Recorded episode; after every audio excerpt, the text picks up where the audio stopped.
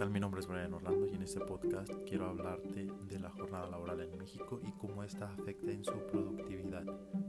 Bien, sabemos que aquí en México y a nivel internacional, México es el país que trabaja más, o sea que los empleados permanecen más tiempo en las empresas eh, y esto como consecuencia los empleados no rinden.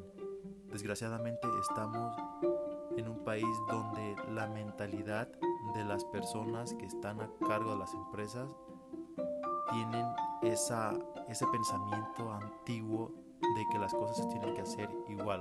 O sea, tiene que ser así como ha sido siempre. Pero la diferencia es de que los tiempos cambian. ¿Qué, ¿Qué, quiero decir con esto? Que hay que estar actualizados, que la situación no es la misma, la sociedad es diferente, todo va cambiando.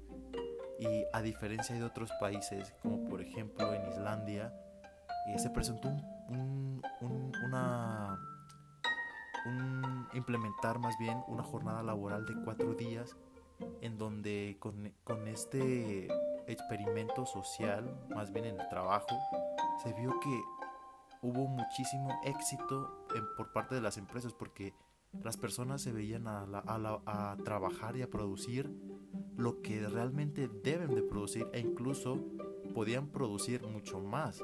Esto porque tenía, tienen un, libro, un, un día libre más en la semana, a pesar de los cinco días que por lo general son en todos los países que pues es la jornada laboral, ¿no?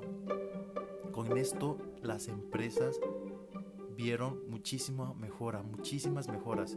En diferencia de México es que México siempre sigue un mismo estándar, eh, una, misma forma de, trabajar, o sea, son muchísimas horas. Entonces, se está comprobado que los empleados sí te producen las 3, 4 horas, hasta las 6. O sea, es son horas que te producen bien. Pero ya después de las 5 horas empieza a haber un parte de desinterés. ¿Por qué? Porque ya necesita, están pensando nada más en que, la, el que, en que su hora laboral acabe, de que acabe el día para irse a sus casas. Y realmente esto hace que las empresas pierdan, porque no van a producir los empleados lo que deben de producir. Entonces, ¿qué, qué, qué, qué cambio hay en, en esta diferencia de, de Islandia y aquí en México?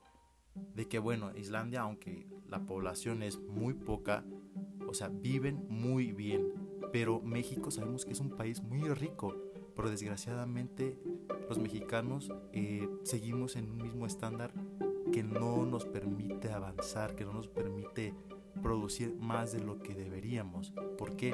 Porque estamos acostumbrados al conformismo y no, no tenemos esa ansia de mejorar, de, que, de tener otro tipo de pensamiento para el, para el, ahora sí para el bien de todos, porque y para que todos, más que nada para que todos los empleados produzcan lo que tengan que hacer, porque realmente hoy en día y más con esta situación en la que nos encontramos es más estresante, es más estresante, entonces eh, eso nos beneficiaría bastante, mucho, mucho, pero o sea, mejoraría drásticamente. Y bueno, así termino este podcast. Muchísimas gracias. Hasta luego.